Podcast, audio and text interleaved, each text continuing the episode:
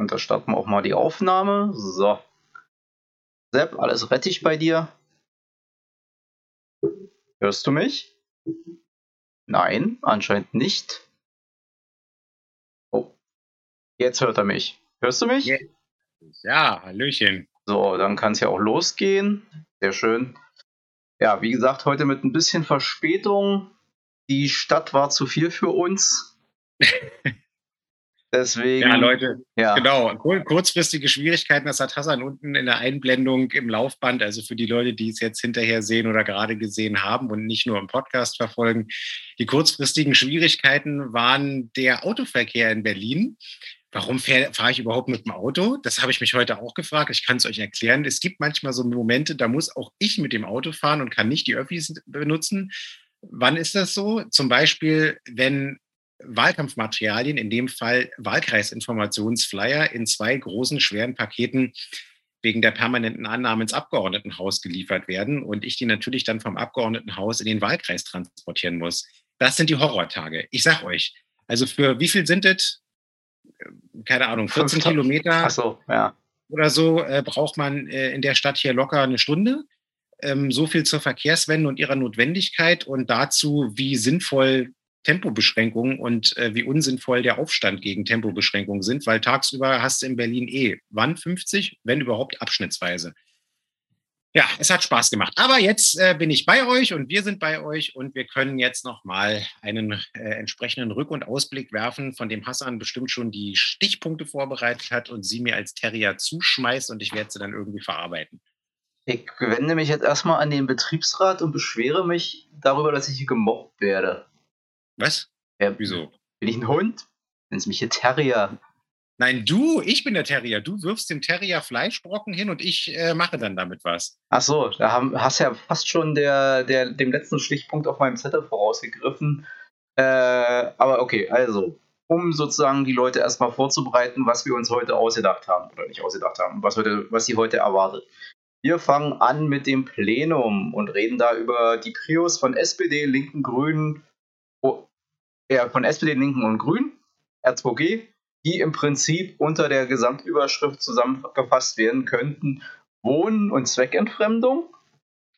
Dann werfen wir einen kurz einen Blick auf das, was am Wochenende in dieser schönen Stadt passiert ist, namentlich auch unter dem Überschrift äh, Verkehrswende, weil es geht um die Proteste gegen den Ausbau zur A100, wo der Sepp als Demo-Beobachter unterwegs war. Und wir beenden die ganze Veranstaltung dann mit einem Blick auf die Landtagswahl in Sachsen-Anhalt. Hast du dazu, ja, kannst du damit leben? Ja, das ist ein gutes Programm, machen wir so. Gut, dann gehen wir einfach mit dem Plenum, machen wir mit dem Plenum los und gehen einfach danach, wie es im Plenum vorgekommen ist. Und da fing die SPD an mit dem dritten Zweckentfremdungsverbots, äh, mit dem dritten Gesetz zur Änderung des Zweckentfremdungsverbotsgesetzes. Ihr müsst auch mal in den sexigeren Überschriften für die Tagesordnungspunkte arbeiten, ist ja schlimm. Äh, genau.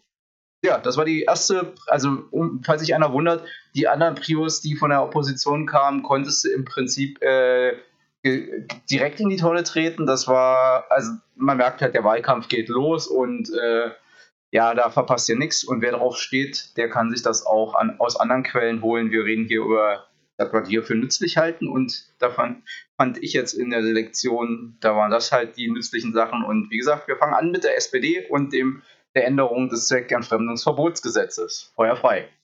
Ja, also der Titel ist tatsächlich ein sperriger und auch ein sehr technischer. Also man hätte das ja auch irgendwie Zweckentfremdungsverbotsverbesserungsgesetz oder Verschärfungsgesetz nennen können. Ähm, oder ähm, Wohnraumrückführungsgesetz oder was auch immer. Es gibt ja auch beim Gesetzesbezeichnung irgendwie so catchy Überschriften, die man manchmal macht. Äh, wir haben das einfach ganz technisch genannt, so wie Hassan es gerade vorgelesen hat. Und warum? Daran erkennt ihr eben auch, dass wir eben auch noch bis zum letzten Pfiff arbeiten. Die Wahlperiode auch wenn der Wahlkampf jetzt unmittelbar vor der Tür steht, ähm, läuft noch und zwar formal bis zum Zusammentritt des nächsten Abgeordnetenhauses. Das wird nach Lage der Dinge erst im Oktober der Fall sein. Und solange haben wir äh, die Pflicht und Schuldigkeit für euch, ähm, Arbeit abzuliefern und Leistung zu bringen. Und ähm, das tun wir eben auch als Koalition und wir arbeiten bis zum äh, Schluss, also zum, bis zum Schluss dieser Wahlperiode. Wir werden natürlich auch weiterarbeiten, denn nach Lage der Dinge wird es ja in Berlin auch in der, im nächsten Abgeordnetenhaus eine rot-rot-grüne Mehrheit geben.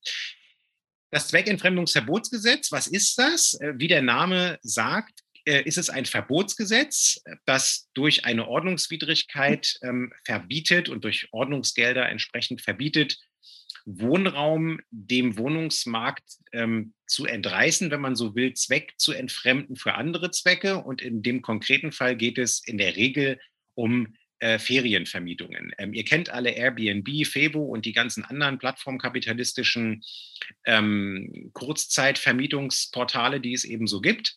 Und äh, viele Berlinerinnen und Berliner sind natürlich auch auf diesen Plattformen unterwegs. Das ist an sich jetzt erstmal noch kein großes Problem, denn wenn ich ähm, Eigentümer einer Wohnung bin und die zeitweise ähm, für mich nicht brauche, dann ist es ja irgendwie auch okay, wenn man sie jetzt vielleicht nicht nur wie bisher und früher in meiner Jugend irgendwie äh, mal Freunden oder irgendwie Verwandten überlassen hat, sondern wenn man mit der Hilfe des Plattformkapitalismus das auch irgendwie kapitalisiert und sagt, naja gut, dann bezahlen die Leute halt auch in der Zeit, wo ich das Ding selber irgendwie nicht brauche, ähm, halt eben auch Knete. Daraus ist aber, wie ihr alle wisst, wenn ihr selber auch schon mal möglicherweise äh, woanders äh, in eurem Urlaub irgendwie für zwei, drei Tage eine Airbnb-Butze gemietet habt, dann wisst ihr, ähm, dass die Preise schon äh, ja relativ happig sein können, aber natürlich immer noch günstiger sind als ähm, zum Beispiel eine Hotelübernachtung. Und in diese Lücke ähm, stoßen ja auch genau diese mhm. Plattformen und machen damit irgendwie ihre Knete. So und in Berlin, äh, das wird euch nicht überraschen, ist es gerade innerhalb des S-Bahn-Rings, aber nicht nur, auch in Lichtenberg haben wir immer mehr Inserate in den letzten Jahren bekommen, äh, dazu gekommen, dass es halt einfach echt ausgeufert hat. Und ähm, schon in der letzten Wahlperiode, also noch unter SPD und CDU-Mehrheit, hat äh, damals Michael Müller als Stadtentwicklungssenator dieses Zweckentfremdungsverbotsgesetz eingeführt. Das war damals noch nicht besonders scharf, könnt ihr euch vorstellen, weil die CDU natürlich grundsätzlich damit ja irgendwie kein Problem hat. Ist doch Eigentum, sollen doch die Leute mit ihrem Eigentum machen, was sie wollen, ist doch alles schön. Ähm, wir haben das dann, als wir äh, ins Amt gekommen sind, verschärft. Ähm, und wir haben es geschafft, äh, circa 20.000 Wohnungen ähm, bisher dem Mietenmarkt wieder zuzuführen. Äh, und im Moment ist es, glaube ich, äh, erlaubt, 90 äh, Tage im Jahr, wenn ich mich nicht irre, oder bis zu 90 Tagen im Jahr seine Wohnung auch eben entsprechend über diese Plattform zu vermieten. Man muss sich da registrieren, hat dann so eine Registrierungsnummer. Das Bezirksamt, das ist die zuständige Ordnungsbehörde, ähm, hat das dann irgendwie in der Registratur und ähm, soll eigentlich kontrollieren, ob man dann sich auch innerhalb des Rahmens dieser, dieser 90 Tage eben auch bewegt. Und mehr darf man halt eben nicht. Und ähm, das Problem ist aber, und das könnt ihr euch vorstellen, dass äh, die Mitarbeiter in den Bezirksämtern halt äh, durchs Internet surfen müssen und irgendwie gucken müssen, wer bietet da was an. Und dann müssen die irgendwie einen Abgleich machen und gucken, ist der bei uns überhaupt registriert? Wenn er nicht registriert ist, dann hat er schon ein Problem. Dann wird nämlich das Ordnungsverfahren eingeleitet mit den entsprechenden Bußgeldern. Und äh, wenn er registriert ist, dann müssen sie eigentlich in einem zweiten Schritt gucken, okay, ist der denn jetzt eigentlich schon drüber äh, mit seinem Jahresbereich? Das ist immer so ein bisschen die Grundregel. Wir wollen das ganze Programm jetzt verschärfen. Meine Kollegin Katalin hat, glaube ich, dazu gesprochen in der Plenarsitzung.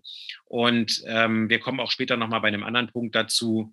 Ähm, ein, eine Sache, die wir jetzt zumindest versuchen, äh, da habe ich auch die Datenschutzbeauftragte angeschrieben und mal gebeten, mhm abzuchecken, ob das datenschutzrechtlich irgendwie geht. Ähm, es wäre natürlich eigentlich cool, ein Techniktool zu programmieren, das äh, die ganzen Ferienportale ähm, absucht nach den dort eingestellten Inseraten und dann irgendwie auch einen automatischen Abgleich vornimmt mit dieser Datenbank, den die Bezirksämter haben, wo diese Registriernummern entsprechend und die Leute, die dahinter stehen, ähm, abgespeichert sind. Äh, das würde natürlich ne, diese, diese händische Suche oder diese Hinweise, die man aus der Nachbarschaft bekommt, dann irgendwie ersetzen. Das würde es alles ein bisschen strukturieren und vereinfachen. Das Bezirksamt Mitte ist in der Vergangenheit auch schon mal auf die Idee mhm. gekommen, sowas zu machen äh, mit einer Open-Source-Programmierung. Und äh, das ist aber nicht umgesetzt worden, weil es eben an der datenschutzrechtlichen Grundlage für die Datenverarbeitung gefehlt hat. So eine Datenverarbeitungsklausel oder die überarbeitete Datenverarbeitungsklausel ist jetzt auch Bestandteil des Gesetzentwurfs. Äh, wir sind uns aber noch nicht ganz sicher, ob die auch abdeckt, das, was ich gerade gesagt habe, was man irgendwie vielleicht machen könnte. Und deswegen haben wir jetzt die Datenschutzbeauftragte mal, äh, mal gefragt, ähm, ob wir da ähm, ob wir da was hinkriegen an der Stelle und mal gucken. Ähm, das ist auf jeden Fall ein Gesetz, was wir gerne noch beschließen würden. Gut, dann sind wir damit durch und dann können wir eigentlich, weil es sozusagen thematisch da direkt anschließt, zum, äh, zur Priorität der Grünen gehen, obwohl die erst nach unserer Priorität dann war, aber es geht auch um das Zweckentfremdungsverbot beziehungsweise die Durchsetzung desselben. Und der dort verhandelte Antrag von Rot und Grün geht ja nicht zuletzt auch auf eine Initiative von dir zurück, die wiederum auf eine Anfrage von dir zurückgeht, und zwar eine im Plenum, glaube ich, wenn ich mich recht erinnere, wo du damals eine sehr unbefriedigende Antwort bekommen hattest, als es darum ging, ob Steuerdaten, die erworben worden sind, äh, um sozusagen Leute, die äh, mit Airbnb Kohle gemacht haben, das aber nicht angemeldet haben, nicht auch benutzt werden könnten, um Leute, die mit Airbnb Kohle gemacht haben, obwohl das gegen das Zweckentfremdungsverbot verstößt, zu verfolgen. Was war da los? Ja, ist genauso wie du gestellt hast. Also rein formal wäre es eigentlich unsere Priorität gewesen. Äh, es war bisher auch unsere Priorität bei den Anmeldungen, bei den vorangegangenen Plenarsitzungen. Ähm, wir haben dann, weil wir ja gerade in diesem Corona-Modus sind und ähm, da eben nur im Rahmen der Prioritäten und äh, zu den Corona-Tagesordnungspunkten beziehungsweise auch der aktuellen Stunde überhaupt Rederunden haben und ansonsten die Sachen geschäftlich erledigen, hatten wir zu diesem Antrag keine erste Lesung. Das ist einfach direkt in den Ausschuss, in den Hauptausschuss gegangen, in dem ich ja Mitglied bin. Und äh, da hatten wir dann die erste Runde, wo ich den Antrag begründet habe und auch vorgestellt habe. Und im Plenum habe ich auch noch mal ein bisschen was zur Genese erzählt. Der, der Ausgangspunkt ist nämlich der folgende. Ihr wisst ja, dass ich auch, ähm, und das wird jetzt auch in den nächsten Tagen wieder mal was Neues dazu zum Lesen geben in den Zeitungen, ähm, regelmäßig mich auch danach erkundige, wie sieht es eigentlich aus mit den Steuersündern äh, beziehungsweise auch den ähm, Steuerhinterziehern in Berlin, wie viel Selbstanzeigen gibt es, wie viele Ermittlungsverfahren wurden geführt, wie viel ähm, Geldstrafen oder Haftstrafen wurden verhängt gegen Leute, die halt entsprechend ähm, gegen die Abgabenordnung verstoßen haben. Die Abgabenordnung ähm, das wissen viele nicht. Ist, ähm, also ein Bundesgesetz, das wissen vielleicht noch viele, aber was viele nicht wissen, es ist eben auch Nebenstrafrecht, aber eben Strafrecht. Das heißt, wer in der dort normierten Weise ähm, gegen die Steuervorschriften verstößt, der ähm, hat es dann halt eben mit dem äh, Finanzamt für Steuerfahndung und Strafangelegenheiten äh, zu tun und dann eben auch im Zweifelsfall ein richtiges ähm, staatsanwaltschaftliches Ermittlungsverfahren und gegebenenfalls eben auch ein Straf, ähm, also ein Strafrechtsprozess sozusagen am Start und äh, am Kragen. Und ähm, in diesem Zusammenhang äh, haben wir dann auch erfahren, und das ist ja auch gut so, dass Hamburg federführend für viele Bundesländer es in einem jahrelangen Rechtsstreit geschafft hat, äh, von Airbnb, die ja in Europa ihren Firmensitz in Irland haben, Wunder, oh Wunder, ihr wisst, mhm. Facebook hat seinen Unternehmenssitz in, Face, äh, in, in Europa auch in Irland. Warum? Äh, naja, weil die da halt eben entsprechend ähm, wie soll ich sagen, laxe Vorschriften haben. Also da kann man, wenn man seine Server da hinstellt, irgendwie relativ gut ähm, sagen, die Datenschutzgrundverordnung in Europa, die geht mir am Arsch vorbei und irgendwie Steuerdaten und so, das ist auch alles hier irgendwie erstmal meins und gebe ich nicht raus und so weiter. Und genauso ist es halt eben auch in dem Fall von Airbnb gewesen. Und ähm, es ist jetzt eben glücklicherweise gelungen, nach einem jahrelangen Rechtsstreit diese ähm, Steuerdaten von den Airbnb-VermieterInnen herauszubekommen. Erstmal für die Jahre 2012 bis 2015. Und diese Daten hat Hamburg jetzt eben nach dem EU-Amtshilfegesetz dann auch weitergeleitet an die entsprechenden Bundesländer, also da, wo die VermieterInnen von Airbnb ansässig sind und eben auch Steuern entrichten müssen. Und ähm, jetzt wird geguckt, was ist verjährt, was ist nicht verjährt und wo werden, ähm, wo müssen gegebenenfalls äh, Steuern nachbezahlt werden und wo muss man möglicherweise sogar ein Strafverfahren ähm, einleiten. Das findet gerade statt und ähm, das habe ich in der mündlichen Fragestunde im Plenum nochmal abgefragt und das hat auch der Staatssekretär für Finanzen da dargestellt und ähm, auch äh, abgefeiert, zu Recht. Und wir haben das alle sehr begrüßt, denn Steuerehrlichkeit und Steuergerechtigkeit ist einfach äh, extrem wichtig, weil wir darüber letztlich unsere, unsere Gemeinschaft finanzieren ähm, und, und die Einrichtungen, die wir alle nutzen. Und ich habe dann in der Nachfrage auch gefragt, wie sieht es denn aus? Können wir denn diese Daten von den Airbnb-Vermietern, und zwar denen, die ja ähm, steuerlich äh, aufgefallen sind, beziehungsweise die, die da halt vermietet haben, können wir die denn auch den Bezirksämtern zur Durchsetzung des Zweckentfremdungsverbotsgesetzes, was wir gerade miteinander besprochen haben, weiterleiten? Das würde deren Geschäft ja erheblich vereinfachen. Und ähm, im Plenum wurde erstmal mündlich gesagt, ja, das geht. Und äh, dann habe ich ein paar Wochen später mit einer schriftlichen Anfrage nachgehalten und unter anderem nach den Selbstanzeigen gefragt, weil ähm, als das bekannt wurde, habe ich mir zumindest vorstellen können, dass da einige Leute ähm, trotz der schon etwas zurückliegenden Jahre sagen, okay, da zeige ich mich lieber selber an, bevor ich hier ähm, richtig Probleme bekomme mit dem Fiskus. Zumal ja auch die weiteren Jahre, also 2015 bis 2020, jetzt auch gerade erstritten werden. Oder was heißt erstritten werden? Die werden jetzt halt rausgegeben. Die Grundsatzentscheidung ist ja schon gefallen. Ja, und in dieser schriftlichen Anfrage habe ich eben auch danach nochmal gefragt und ähm, wie viele Daten da jetzt schon weitergegeben wurden. Und da hat uns dann die für, Finan für Steuer zuständige Finanzstaatssekretärin, das gibt zwei, äh, geantwortet, dass das nicht geht, weil die Abgabenordnung auf Bundesebene abschließend die ähm, Datenweitergabe, also die Durchbrechung des Steuergeheimnisses halt eben regelt. Und da gibt es eben keine Ausnahmevorschrift für, für das EU-Amtshilfegesetz. Und äh, das müsste man jetzt einführen. Und äh, das war dann der Grund, warum ich diesen Antrag geschrieben habe. Und äh, ja, den haben wir gestern beschlossen äh, mit der rot-rot-grünen Mehrheit. Und ganz interessant bei der Opposition war, dass die natürlich dagegen war. Das ist insofern gerade total witzig, weil die äh, CDU, ich weiß ja nicht, ob ihr das im Straßenland schon gesehen habt, äh, gerade Großflächen aufstellt mit dem Konterfei von dem Spitzenkandidaten, den, dessen Namen ich immer vergesse, ist auch nicht so wichtig, ähm, wo drauf steht, äh, Mieter wirklich schützen. Und äh, der Witz ist immer dann, wenn es zum Schwur kommt, also wenn es wirklich darum geht, Mieter zu schützen, in dem Fall darum, das Zweckentfremdungsverbotsgesetz durchzusetzen und eben Wohnraum ähm, dem Wohnungsmarkt zur Verfügung zu stellen, ähm, dann kneifen die. Ne? Genauso wie sie bei den anderen Sachen kneifen, Mietenregulierung, Stichwort Mietendeckel, da ziehen sie sogar vor, vor das Verfassungsgericht, um den zu Fall zu bringen, damit die Mieter in den Arsch gekniffen sind.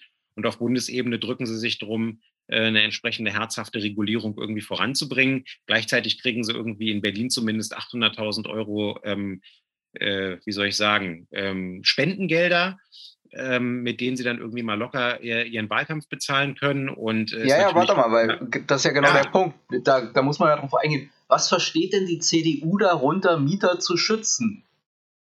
Warum, was steht denn noch weiter auf diesen lustigen Plakaten? Weil, wenn du halt so Kohle hast, irgendwo willst du ja mit der Kohle auch hin. Die CDU versteht nämlich, die CDU Berlin versteht nämlich unter dem Schutz von Mieterinnen und Mietern gegen das Volksbegehren Deutsche Wohnen und Co. enteignen. Das ist sozusagen das, was die CDU unter Mieterinnenschutz versteht, dass möglichst die miesesten Miethaie, die es in dieser Stadt gibt, die jetzt nicht ihre Spender sind, also mal abgesehen von denen, aber auch diese ihre Wohnungsbestände behalten können, um weiter möglichst hohe Renditen aus den Mieterinnen und Mietern herauszupressen. Das ist nämlich für die CDU Berlin Mieterinnenschutz. Das muss man ja dazu sagen, weil sonst könnten die Leute denken, ach, das ist doch, ist doch nett, dass auch die Berliner CDU inzwischen entdeckt hat, dass man sich nicht nur für ihre Spender, also die Vermieter einsetzen muss, sondern auch für die Mieterinnen und Mieter. Nein, davor, da, also was Mieterinnen und Mieterschutz ist, da hat die CDU Berlin ein sehr spezielles und sehr eigenes Verständnis von, das glaube ich nicht von der Mehrheit der Menschen in dieser Stadt so geteilt wird. Außer von den Paleo, aus, ja, außer von den Paleo-Liberalen, die uns dann immer die äh, alle Social-Media-Kanäle äh, voll spammen.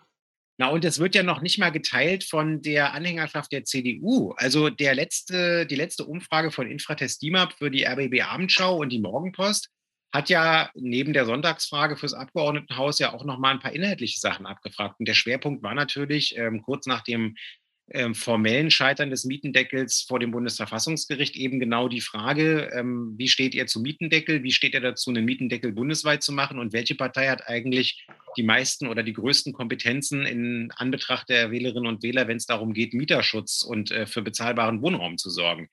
Ähm, ich kann sagen, äh, die Linke hatte mit 27 Prozent mit Abstand den größten Kompetenzwert äh, bei den befragten Berlinerinnen und Berlinern, den repräsentativ befragten Berlinerinnen und Berlinern. Das freut uns schon mal. Das zeigt, dass es auf jeden Fall angekommen ist, dass wir uns ähm, wirklich ähm, bis äh, an die Grenze dessen, was wir als Bundesland machen können, für die Mieterinnen und Mieter tatsächlich einsetzen. Äh, und das Zweite ist, es wurde danach gefragt, wie stehen Sie denn eigentlich zum Mietendeckel und bräuchte es einen Mietendeckel ähm, auf der Bundesebene, also eine Öffnungsklausel, damit die Länder, wenn sie einen angespannten Wohnungsmarkt haben, dann in dem Bereich eben auch zu den entsprechenden Regulierungen greifen können. Und Wunder, oh Wunder, nicht nur die äh, insgesamt Mehrheit äh, hat das so gesehen, ja, wir brauchen das, sondern auch die Mehrheit der CDU-Wählerinnen und Wähler könnte vielleicht daran liegen, dass 80 Prozent der Berlinerinnen und Berliner zur Miete wohnen und wahrscheinlich auch 80 Prozent der CDU-Wählerinnen und Wähler zur Miete wohnen. Also insofern ist das total krass, weil die einfach mal, ja, vielleicht ist der Prozentsatz ein bisschen niedriger, kann auch sein. Denk dran, Steglitz-Zehlendorf, da Stammgebiet der CDU, da wohnt, glaube ich, die Mehrheit nicht zur Miete. Na, das weiß ich gar nicht mal. Also auch hier gibt es ja äh, große Mietbestände, die ja damals auch, ah. egal, kommen wir später drauf zu sprechen, aber ähm, wie dem auch sei, auf jeden Fall äh, ist das so ein Punkt, wo die nicht nur irgendwie Politik machen gegen sozusagen die Mehrheit der Bevölkerung, das sind wir ja schon gewohnt von der CDU, sondern die machen auch einfach mal krass Politik gegen ihre eigene Wählerschaft. Und ähm, ich finde, das ist einfach so krass. Aber einen anderen Punkt muss man noch nennen, ähm, und das habe ich in der Plenarrede auch gesagt, könnt ihr auch nochmal nachhören, wenn ihr Bock drauf habt. Äh, die CDU hat ja dann irgendwie in der ganzen, in den ganzen drei Tagesordnungspunkten auch immer wieder davon gesprochen, was sie auch vor Mietendeckel immer gesagt hat, dass man bauen, bauen, bauen muss, weil nur das wäre äh, soziale Mietenpolitik und ähm, nur das würde sozusagen hier äh, die Misere beenden. Und der Punkt ist, und es ist halt auch so krass, wenn man das mal jetzt in Bezug auf Durchsetzung des Zweckentfremdungsverbotsgesetzes mündet, durch dieses Zweckentfremdungsverbotsgesetz haben wir, ich habe es vorhin gesagt, ähm, knapp 20.000 Wohnungen wieder dem regulären Mietenmarkt zugeführt. So, und wenn ihr euch jetzt mal die Baufertigstellungszahlen, also nicht die Baugenehmigungszahlen, sondern die Baufertigstellungszahlen der letzten Jahre von den CDU-regierten Bezirken reinzieht. Also ich nehme jetzt mal Steglitz-Zehlendorf und Reinickendorf, also die beiden Hochburgen der CDU, wo sie den Bezirksbürgermeister beziehungsweise die Bürgermeisterin stellen ähm, äh, und wo sie entsprechend also schon seit Jahrzehnten oder Jahrhunderten Verantwortung tragen. So, ähm, die haben im Schnitt äh, zwischen circa 200 oder wenn es mal gut gelaufen ist 360 Wohnungen fertiggestellt pro Jahr fertiggestellt. Ähm, so, wenn die so weitermachen würden, ja, mit diesen Baufertigstellungszahlen, dann würde das ähm, 66 Jahre dauern, um überhaupt die Größe der 20.000 Wohnungen zu erreichen, die man dem Mietenmarkt in dem Fall durch das Zweckentfremdungsverbotsgesetz wieder zugeführt hat. Ähm, ganz zu schweigen von den Baufertigstellungszahlen, die in den Bezirken ähm, seit Jahren abgebracht werden, ähm, in denen äh, zum Beispiel die Linke regiert. Ja? Also Lichtenberg hat jetzt irgendwie fast jedes Jahr äh, zwischen 1500 und 2000 neu fertiggestellte Wohnungen irgendwie geliefert und die meisten davon äh, eben öffentliche Wohnungen mit äh, bezahlbaren äh, Mietsätzen. Und ähm, äh, deswegen brauchen wir uns von denen da überhaupt nichts äh, vorwerfen zu lassen. Im Gegenteil, die müssen jetzt irgendwie mal aufhören, ihre Klappe so weit aufzureißen, sondern einfach mal ähm, selber dafür sorgen, dass in den Bezirken, in denen sie regieren, irgendwie mal äh, vernünftig ähm, A, Baugenehmigungen und B, auch Baufertigstellungszahlen irgendwie ausgereicht werden. So, das hat mich nochmal mega angekotzt. Und äh, Stichwort FDP, also um jetzt nochmal kurz den Immobilienkrams abzurunden. Also man muss äh, der Kollegin Meister zugutehalten, dass sie sowohl im Hauptausschuss als auch im Plenum noch zu denen gehörte, die halbwegs am Thema geblieben sind und da auch irgendwie halbwegs sachlich diskutiert haben und die unter anderem auch gesagt haben, ja, Durchsetzung von Steuerrecht ist irgendwie total wichtig und da steht auch die FDP zu und da kann es auch keine Ungleichbehandlung geben. Aber, und jetzt kommt's, ja, das Instrument, das Sie hier vorschlagen, ähm, ist dann doch eine zu krasse Aushöhlung des Steuergeheimnisses, bla bla bla. Ähm, ich habe darauf gesagt, Leute, das äh, Steuergeheimnis ähm, ist nicht vom Himmel gefallen. Das ist ein menschengemachtes Gesetz im Rahmen des, der grundgesetzlichen, Spiel, grundgesetzlichen Spielregeln, die wir hier haben. Das heißt, es ist eben auch veränderbar. Und der Gesetzgeber hat da eine weite Einschätzungsprärogative und kann selbstverständlich, wenn er das möchte, auch eine Bereichsausnahme hinzufügen, wenn sie verhältnismäßig ist. Das, was wir vorgeschlagen haben, ist verhältnismäßig. Und ähm, kleine Randbemerkung an der Stelle, wenn ihr mal äh, im Abgeordnetenhandbuch oder äh, auf der Website nachguckt, äh, was äh, Frau Meister für Nebenbeschäftigungen hat, äh, dann werdet ihr feststellen, dass sie äh, für Michael Schlick ähm, eine, eine ähm, Investmentmaklerin ist. Und wenn man sich bei Wikipedia umguckt, was dieser Michael Schlick sozusagen seinerseits noch macht, dann stellt man fest, dass er der Chef des Deutschen Immobilienverbandes ist. Ähm, ich will jetzt Frau Meister hier gar nicht vorwerfen, dass sie, äh, sage ich mal, irgendwie äh, Leute von, äh, die irgendwie mehrere Eigentumswohnungen haben und das strukturiert bei Airbnb als Geschäftsmodell irgendwie ähm, durchziehen, dass sie die da irgendwie berät. Ja, das glaube ich jetzt nicht. Ähm, aber ich wollte nur noch mal erwähnen, welche interessante Verquickungen es ähm, zwischen der FDP und der organisierten Immobilienlobby gibt. Und das sollte man wissen, äh, wenn man irgendwie insbesondere darüber nachdenkt, äh, wer hier für wen Politik macht. Ja, ist ja jetzt bei der CDU auch nicht unbedingt viel anders. Also da ist es sozusagen, die, die machen das vielleicht ein bisschen plump, also da, ein bisschen ungeschickter, dass er sich das halt sozusagen direkt äh, aufs Konto überweisen lassen oder äh, aber naja, also da ist jetzt glaube ich auch keiner so dramatisch überrascht, dass da die, Ver die Verquickung zwischen äh, CDU und FDP in, in diese einschlägigen äh, Gruppen ein bisschen enger sind. Und äh, das Lustige ist ja, das wird ja den Leuten, äh, den, den Verein dann tendenziell nicht als äh, äh, Interessenkonflikt ausgelegt, sondern die haben das ja tatsächlich geschafft, diese zumindest in meinen Augen immer der Korruption verdächtigen äh, Verquickung äh, umzumünzen in wir haben die Connection, äh, wir haben wir haben Ahnung von Wirtschaft. Also ja, genau. Das ist so, als wenn keine Ahnung, als wenn, als wenn wir jetzt irgendwie Verquickung irgendwie mit, äh, mit der organisierten Kriminalität hätten und daraus irgendwie einen Law and Order Spin machen würden, so nach dem Motto, wir wissen, wie es läuft. Aber muss man leider das anerkennen, es funktioniert offensichtlich, obwohl sozusagen alle Erfahrungen immer wieder bewiesen haben, dass äh, Konservative und Bürgerliche eigentlich immer, vor allen Dingen, wenn es gut läuft, haben sie Glück. Und wenn sie sozusagen tatsächlich ihre Politiken implementieren können, dann leidet die, die, die Volkswirtschaft enorm darunter. Also es gibt natürlich Unternehmen, die immer davon profitieren, weil sonst würden sie die ja nicht fördern, aber die Volkswirtschaft als solche und die Gesellschaft leiden in der Regel unter konservativer und bürgerlicher Wirtschaftspolitik. Aber das, also Respekt für die Öffentlichkeitsarbeit, die sie da geleistet haben. Gut, aber mit diesem äh, etwas zynischen und äh, zugegebenermaßen neidischen Kommentar, wie manche Leute aus einem Mangel einen, Plus machen können, kommen wir dann zum nächsten, nämlich unsere Priorität am letzten Donnerstag. Und dann haben wir den Teil nämlich auch abgearbeitet. Mietendeckel. Wir hatten nochmal das Thema Mietendeckel äh, auf, dem, auf der Tagesordnung und zwar als Bundes-, also wir fordern Rot-Rot-Grün im Abgeordnetenhaus fordert Rot-Rot-Grün im Senat auf, eine Bundesratsinitiative zu ergreifen. Genau, das ist der Gegenstand dieses Antrages. Hintergrund ist natürlich nochmal gewesen, welche Konsequenzen ziehen wir aus dem Urteil des, ersten, äh, des zweiten Senats des Bundesverfassungsgerichts ähm, über die formelle Verfassungswidrigkeit des Mietendeckels, also auch seine Nichtigkeit.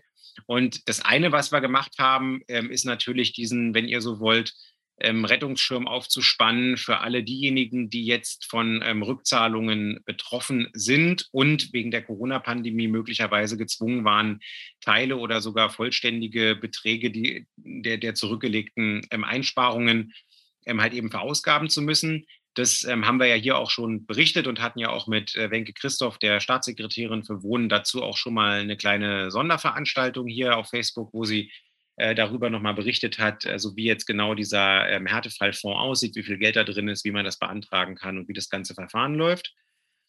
Ähm, das war also die eine ganz konkrete Konsequenz, die wir gezogen haben und die wir auch sofort ziehen mussten. Die zweite ist jetzt natürlich, wie geht es weiter? Weil man könnte sagen, der Mietendeckel ist tot, es lebe der Mietendeckel. Denn ähm, in der Zeit, in der der Mietendeckel äh, gegolten hat und angewendet wurde ähm, als Gesetz, ähm, haben die Menschen natürlich gemerkt, auch wenn sie es erstmal zurückgelegt haben, wie äh, viele Freunde von mir zum Beispiel, dass es geht. Das ist vorausgesetzt, ähm, du hast eine politische Mehrheit, die für den echten Mieterschutz und eine echte Marktregulierung in angespannten Wohnungsmärkten eintritt, ähm, dass es dann eben auch funktioniert, dass du wirklich Mieten einfrieren kannst, dass du sie sogar absenken kannst und dass du auch den Anstieg ähm, ähm, wenn er, wenn er denn geht, äh, mit, mit Härtefallklauseln und so weiter, auch den entsprechend begrenzen kannst, damit die Leute eine Verschnaufspause haben, damit auch wieder be überhaupt Bewegung in den Mietermarkt reinkommt, damit Leute sich überhaupt trauen, auch mal wieder aus- und umzuziehen und ähm, darüber dann auch ähm, andere Leute eine Möglichkeit haben, dann in diese Wohnung einzuziehen, ähm, auf die sie möglicherweise schon länger gewartet haben. Und es kommt ja auch nicht von ungefähr, dass Berlin, ich glaube, europaweit die einzige Stadt war, die ähm, im äh, vergangenen Jahr also während des äh, Mietendeckelgültigkeitszeitraums, ähm, auch real ähm, sinkende Mietpreise hatte. So, das gab es äh, in keiner anderen europäischen Stadt, die mit uns vergleichbar ist. Und das hat natürlich was mit dem Mietendeckel zu tun und mit der politischen Mehrheit, die ihn eben gewollt hat. Und ähm, die, das ist ja auch das, worauf wir setzen als Linke, dass die Menschen halt in Berlin jedenfalls und da, wo darüber berichtet wurde und wo es auch vielleicht zum Vorbild gemacht wurde, gemerkt, gemerkt haben, so, ja, verdammt, es geht. Man kann es anders machen, wenn man dann die entsprechenden Mehrheiten hat. Und das Bundesverfassungsgericht hat ja auch nichts äh, zum materiellen Recht, also zu den materiellen Gehalt des Mietendeckelgesetzes gesagt, sondern. Für, ja für Nichtjuristen materiell meint zur Sache als solche. Genau. Ähm, und äh, da haben sie nichts zugesagt. Und äh, insofern ähm, ist es natürlich klar, dass der Bundesgesetzgeber ähm, der die Gesetzgebungskompetenz dafür jetzt zweifelsfrei hat, das war vorher ja auch nicht ganz klar, ähm, dass äh, er das eben entsprechend machen kann. Und wir fordern jetzt eben den, ähm, äh, sozusagen, wenn ihr so wollt, die Bundesregierung über den Bundesrat auf, ähm, ein entsprechendes Gesetz vorzulegen, das äh, den Bundesländern erlaubt, in den Gebieten, in denen sie einen angespannten Wohnungsmarkt haben, ähm, von solchen Regelungen, wie wir sie mit dem Mietendeckelgesetz gemacht haben, eben ähm, Gebrauch machen kann. So, das ist der, der wesentliche Inhalt dieses Gesetzes. Unsere Bundestagsfraktion hat ja auch, ähm, ich glaube, noch in der Sitzungswoche nach dem Karlsruher Urteil äh, ebenfalls einen Antrag eingereicht, der die Bundesregierung auffordert, ähm, die entsprechende Gesetzesinitiative zu ergreifen. Und ähm, ja, das äh, werden wir jetzt entsprechend tun. Ich gehe fest davon aus, dass die R2G-regierten Länder, also Bremen und Thüringen, auf jeden Fall mit dabei sein werden bei dieser Bundesratsinitiative. Und ich hoffe auch, ähm, dass die Länder, in denen SPD und Grüne regieren oder mitregieren, ähm, das auch tun. Und ähm, bei der CDU, naja, ich bin Realist, ähm, werden sie wahrscheinlich allein aus Wahlkampfgründen keine Bewegung ranlassen. Aber der Punkt ist, ähm, auch jeder CDU Ministerpräsident weiß, dass er in seinem Bundesland, in den Gebieten, wo der Wohnungsmarkt angespannt ist, natürlich dieselben Probleme hat, äh, wie wir sie in Berlin eben auch haben.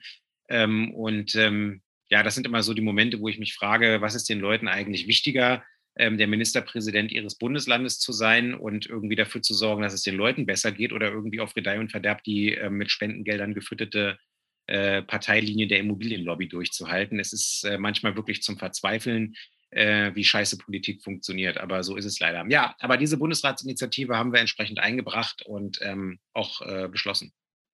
Und um zu dem Punkt äh, mit den Interessen der, äh, der, Landesväter und Mütter zu kommen, eigentlich hat ja in gibt es ja in jedem Bundesland das Problem von angespannten äh, Mietmärkten.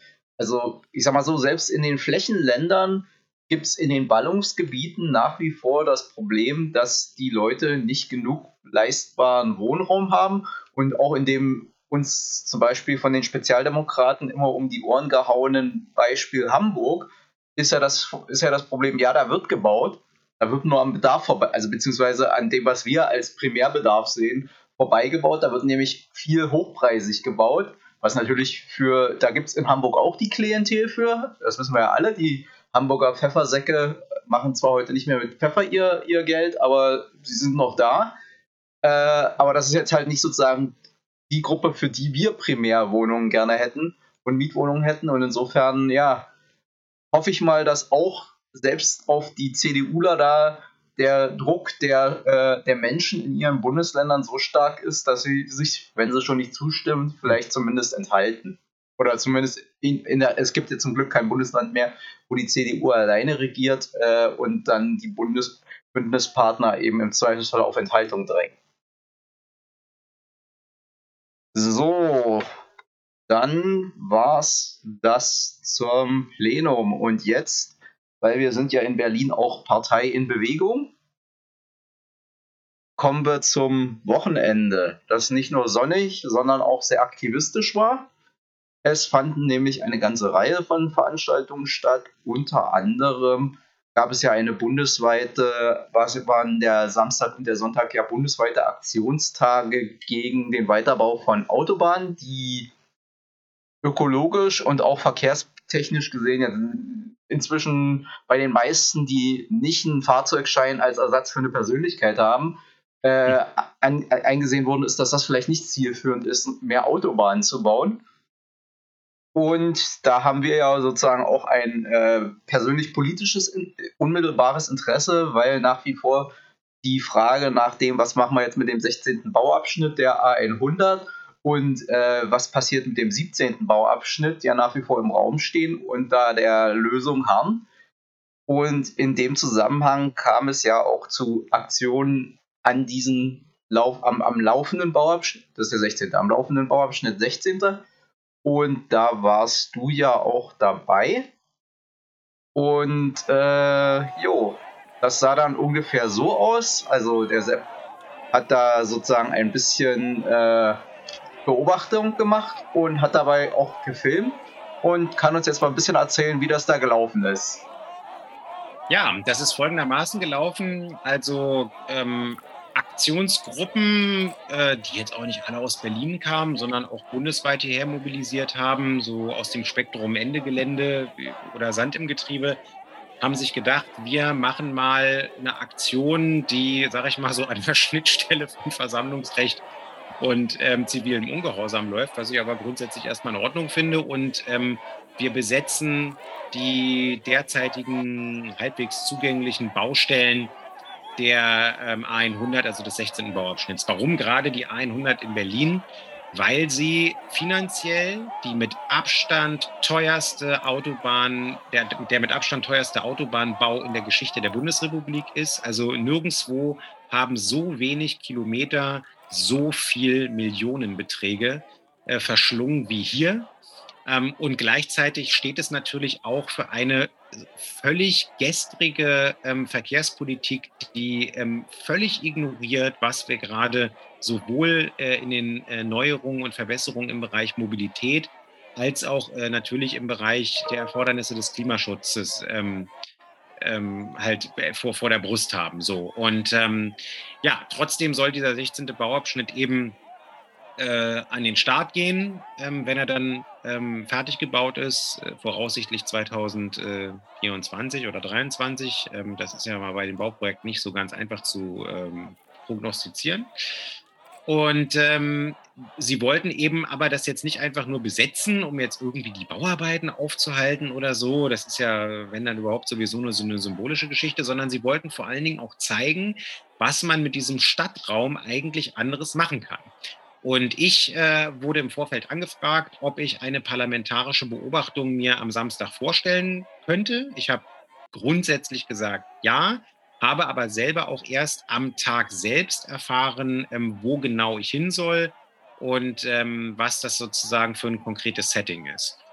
Und ähm, ich bin dann tatsächlich äh, zu der Baustelle zwischen Kiefholzstraße und Elsenstraße gegangen.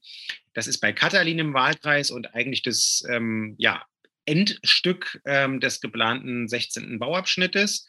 Ähm, und äh, habe Katalin da abgelöst. Die hat so ein bisschen die Frühschicht übernommen. Und als ich da ankam, war die Stimmung noch tatsächlich sehr, sehr entspannt. Also sowohl auf Seiten der Polizei als auch auf Seiten der Autobahngesellschaft, die da auch mit ihrem Geschäftsführer und mit Vertretern da war, als auch auf Seiten der Leute von Sand im, Getriebe, Sand im Getriebe, die da ähm, aus diesem ähm, Autobahn, aus dieser Autobahnbaustelle, das war im Wesentlichen ähm, so ein bisschen plattgemachter Sand im Moment, großer Buddelkasten, ähm, da wirklich so einen Strand äh, ohne Meer draus gemacht haben und im Prinzip eine Strandparty gefeiert haben. Ja, da war, wir haben Musik gemacht, die haben gesungen, die haben Volleyball gespielt ähm, und äh, haben da einfach ähm, gesagt, okay, also mit diesem Raum, mit diesem Stadtraum kann man auch Besseres machen, als mit Beton zuzukippen und da am Tag durchschnittlich 110.000 Autos langfahren zu lassen. Und ähm, ich bin dann, bin dann hin und habe dann, das war ja auch die Aufgabe, die wir hatten, habe halt vermittelt äh, zwischen der Polizei, zwischen den Demonstrierenden und auch zwischen ähm, den, den Inhabern des Hausrechts, also den, den Vertretern der Autobahngesellschaft. Und ähm, ja, die Lage spitzte sich dann etwas zu. Ähm, die Polizei war mit vielen Einsatzkräften vor Ort, ähm, hat am Anfang die Medienvertreter nicht so richtig raufgelassen auf das Gelände, also nur bis zu einem bestimmten Punkt, hat sie Fotos machen lassen, hat sie aber keine Interviews führen lassen, was natürlich ein Problem ist. Und ich habe dann als erstes dieses Problem gelöst ähm, und habe dann dafür gesorgt, dass, ähm, und da war auch die Polizei an der Stelle dann doch ähm, recht kooperativ, als sie merkte, dass da auch ein Abgeordneter ist, ähm, der da Wert drauf legt und auch nochmal auf die Gesetzeslage hinweist, ähm, dass dann die Medienvertreter eben näher ran konnten. Die konnten dann auch Aufnahmen machen. Die Kollegin ähm, Iris Seiran vom, vom RBB, die habe ich da zum Beispiel getroffen, Ähm, das war also das erste Problem, was wir aus der Welt räumen müssten. Das zweite war dann, dass die Polizei ähm, entsprechend ähm, äh, polizeiliche Maßnahmen einleiten wollte. Warum? Äh, die Autobahngesellschaft hatte, das war ganz interessant, das müssen wir auch noch mal nacharbeiten, ähm, schon im Vorfeld, also nur aufgrund der Ankündigung der Aktionstage, pauschal für alle Autobahnbaustellen in Berlin oder möglicherweise sogar bundesweit ähm, einen Strafantrag bei den zuständigen Staatsanwaltschaften gestellt. Kann man das? Ähm, das fand ich ein bisschen merkwürdig äh, und ich will mir das auch nochmal genau in den Strafrechtskommentaren bzw. Prozesskommentaren angucken. Ähm, nach meinem Kenntnisstand, ähm, auch wenn ich jetzt kein reiner Strafrechtler bin, äh, brauchst du für einen Strafantrag erst einmal das Delikt. Und wenn dieses Delikt noch nicht stattgefunden hat, weil es nicht existent ist, dann kannst du es auch eigentlich nicht ähm, äh, zur Anzeige bringen und äh, sozusagen Strafantrag beantragen, weil ähm, wo keine Handlung und vor allen Dingen keine strafrechtlich relevante Handlung, äh, da auch keine, Straf äh, keine staatsanwaltschaftlichen Ermittlungsverfahren oder auch keine polizeilichen Maßnahmen, also jedenfalls nicht im, im, im repressiven Bereich. Und ähm, das war also der erste Punkt, wo ich ein bisschen stutzig wurde. Ähm, und äh, wo man aber trotzdem natürlich die Polizei dann irgendwie äh, auf dem Trichter hatte, so, naja, wir haben jetzt eben diesen Strafantrag und deswegen müssen wir jetzt hier die Personalien feststellen. So. Ihr könnt euch vorstellen, dass die äh, Demonstranten darauf natürlich keinen Bock hatten. Ähm, einige hatten sich auch, äh, weil sie Demonstrationserfahrung hatten, äh, dieser Art auch die Fingerkuppen abgeklebt. Das hat bei der Polizei natürlich wiederum nicht schön ausgesehen. Da haben die ja mal gleich den Papp auf und ähm, würde auch im Übrigen dazu führen, oder sie haben es auch zum Teil mit Klebstoff an den Fingerkuppen äh, verändert. Äh, das führt dann dazu, dass du formal auch einen ähm, richterlichen Beschluss haben musst, wenn du dann gegen den Willen dieser Leute eine Identitätsbehandlung machen willst, also dann zum Beispiel äh, Fingerabdrücke nehmen willst oder ähnliches. Ja, ähm, so das wären alles waren dann so die Sachen, die im Raum standen.